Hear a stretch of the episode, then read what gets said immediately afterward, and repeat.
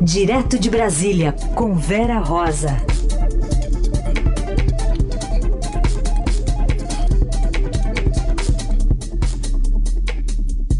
Oi, Vera, bom dia. Bom dia, Heisen. Bom dia, Carol. Oi, Vera, bom dia. Bom, vamos começar sobre esse assunto, né? Tanto se falou, faz tanto tempo que falamos sobre reforma da Previdência. Hoje liquida a fatura mesmo? Pois é, hoje começa a, a retoma a votação no plenário do Senado. É, pode ser que se estenda até amanhã, como o Heisen disse, até quarta-feira. De qualquer forma, é, deve ser a última etapa no Congresso. Na verdade é o seguinte, na prática quase todo mundo te, vai ter que trabalhar mais um pouco para se aposentar do que com as regras atualmente em vigor, né? É, esse texto da reforma uh, da Previdência institui, como vocês sabem, idades mínimas agora para aposentadoria, 62 anos para mulheres, 65 para homens. Tempo mínimo de contribuição foi estipulado em 20 anos para homens, homens e 15 para mulheres. E assim, o que está acontecendo? Nessa etapa, é, os senadores não podem inventar muita coisa, não pode alterar muito. Já mudaram bastante né, a economia prevista anteriormente pelo governo. Na versão original, naquela que chegou na Câmara dos Deputados, previa uma economia de 1,2 trilhão, né? Mas a equipe econômica, é, depois de algumas mudanças aí que foram feitas, na, na, tanto na Câmara como na primeira fase no Senado, passou a prever um corte de apro aproximadamente agora 800 bilhões. No, isso nos próximos, essa economia toda é para os próximos 10 anos. E, e é isso, a expectativa é de que vote mesmo. Algumas coisas já saíram da proposta, como capitalização, que o governo queria, fazer um tipo de uma poupança, né? um novo regime de previdência, de capitalização, mas isso ficou foi tão difícil chegar até aqui que isso ficou para uma próxima etapa. É, daqui a pouco você vai entrar propriamente no assunto da crise no PSL que virou novela, já já a gente fala. Mas uhum. e o, a situação do PSL? O Major Olímpio até está tá dizendo que não contamina a votação da reforma da Previdência, né? Mas o que, que você acha, Vera? Pois é, é, a gente também, eu pessoalmente também, Heisen, pelo que a gente tem as nossas apurações aqui, como até, até falei, né, o Senado é uma outra casa. Em tese, é, não tem esse impacto lá na reforma da Previdência. Todo mundo está esperando, é, todos estão esperando, o governo, ali no Senado, com quem a gente fala, que vai ser aprovado esse texto. Não acredito que vá ter essa contaminação. O, o que está havendo ali é problema muito sério na articulação política, né? Então, do governo. Então, é, não exatamente para a reforma da Previdência, mas para futuros assuntos, tanto que o governo já está preocupado com pós-previdência, né? Eles já estão falando equipe econômica em reforma administrativa, reforma tributária. Isso sim a gente acha que pode contaminar, porque daí é outro assunto, outro tema, tem que começar tudo do zero, né? Está tudo muito embrionário. Agora, a reforma da Previdência em si, já está nos finalmente mesmo, né, como se diz. Então, a gente acha que pode talvez ter alguma, alguma coisa assim de é, alguma, algum debate mais acalorado, alguma coisa, mais aprovada ela vai ser. Tá bom. Vamos entrar numa novela, Carol? Você... Vamos lá? Novela? Vamos fazer a novela? Vamos fazer uma, no... uma rádio novela ao vivo aqui, vamos lá. Como é que chama a novela? No capítulo de hoje, é da novela Éramos 53, 53. não é isso? A gente tem acompanhando as últimas cenas, né, eh, Vera? Porque as coisas estão tão rápidas lá. A gente estava falando aqui sobre a Secretaria-Geral da Câmara que está analisando lista por lista. O PSL manda a lista, a ala bivarista, depois a ala bolsonarista. É, e o agora. L do PSL é de lista, será? É, L o L talvez seja de lista. No final das contas, por enquanto, Eduardo Bolsonaro é o líder, é isso? Por enquanto, Eduardo Bolsonaro é, é, é, é líder, é líder na, pela lista, pela última lista de apoio. É, mas é o seguinte, está havendo neste momento uma reunião do PSL. É uma reunião para.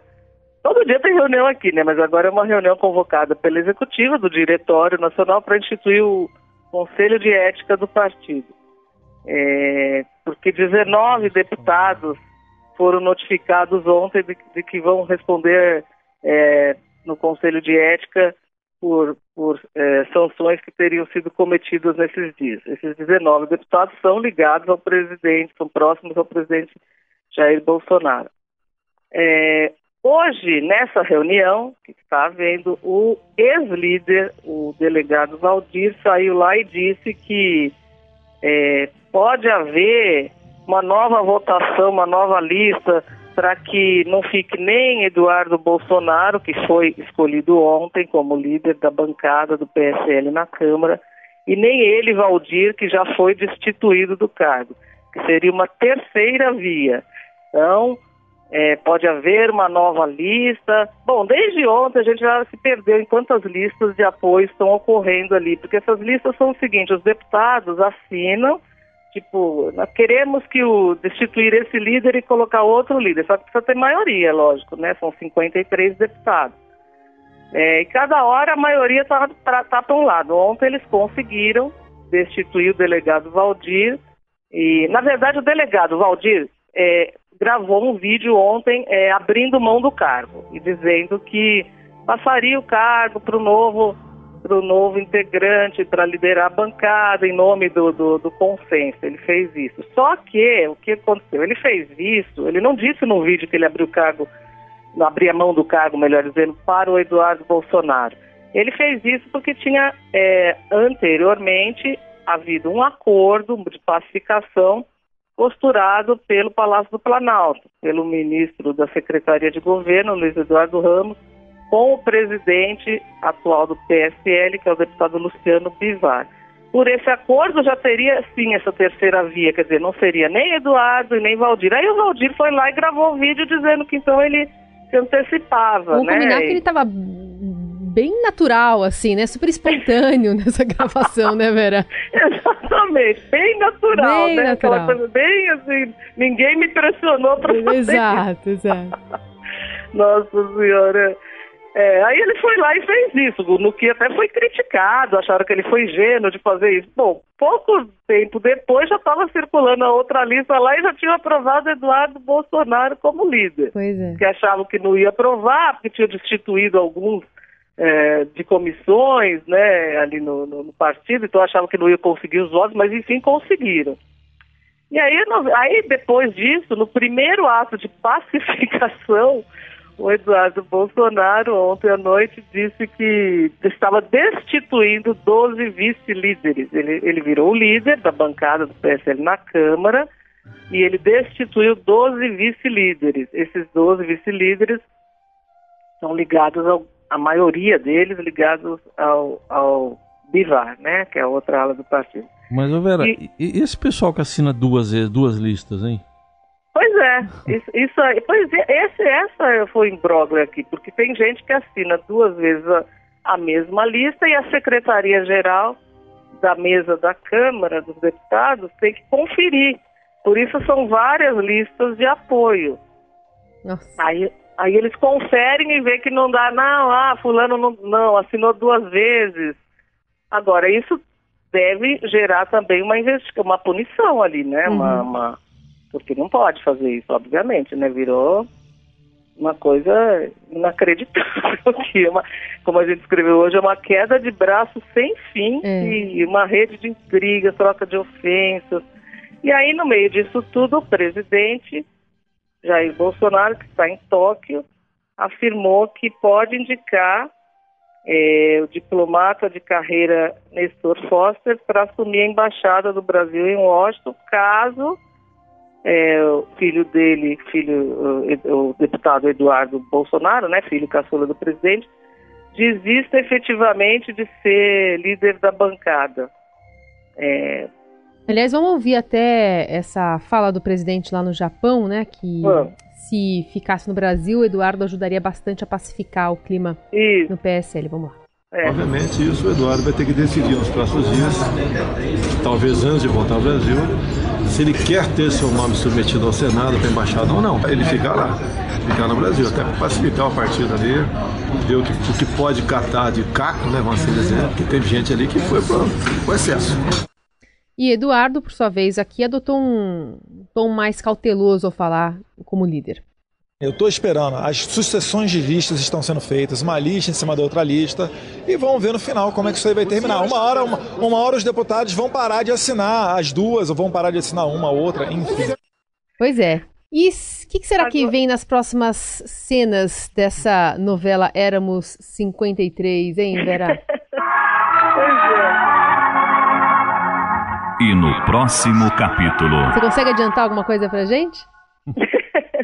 Só falando um pouquinho da, do, da embaixada, tem uma outra, um outro ponto aí também. O nome do Eduardo Bolsonaro é, para a embaixada brasileira em Washington também enfrenta muitas resistências, né? Ele, ele, ele não foi formalmente indicado ainda, o presidente Bolsonaro ainda não não indicou formalmente, tem que passar pelo Senado. E no Senado ele está com muita dificuldade. Então, para ele também pode ser é, para o governo, é lógico, é bom que ele fique lá, porque né, é filho do presidente, a bancada toda descontrolada. E é, para ele também pode ser bom, porque o nome dele não, não ia ser tão facilmente uhum. aprovado para a embaixada. E lembrando que ontem também a Joyce, é isso que eu queria falar também, a Joyce Hassman no, no Roda Viva, disse que tem um time de fake news em torno do, do presidente, né? É o chamado gabinete do ódio, né? que fica plantando é, insuflando as pessoas nas redes, sociais para atacar aliados, disseminar informações falsas. Ela está dizendo que é vítima disso. Agora, só no futuro aí, olha, realmente é imprevisível, viu, Carol, o futuro do que vai acontecer com o PSL. Porque o partido do presidente é, não se sabe mais quem vai conseguir controlar essa crise toda o Eduardo Bolsonaro ficando, falei, né? Pode ser até bom ali para tentar pacificar, mas também não se sabe se vai ser bom, porque tem muita. É, é, ali, talvez, o que as pessoas olhando de fora dizem é que talvez realmente o melhor seria um terceiro nome, nem um, um do Planalto, né, que, né, que é Eduardo Bolsonaro, e nem o Bivar, que virou contra o presidente totalmente, né?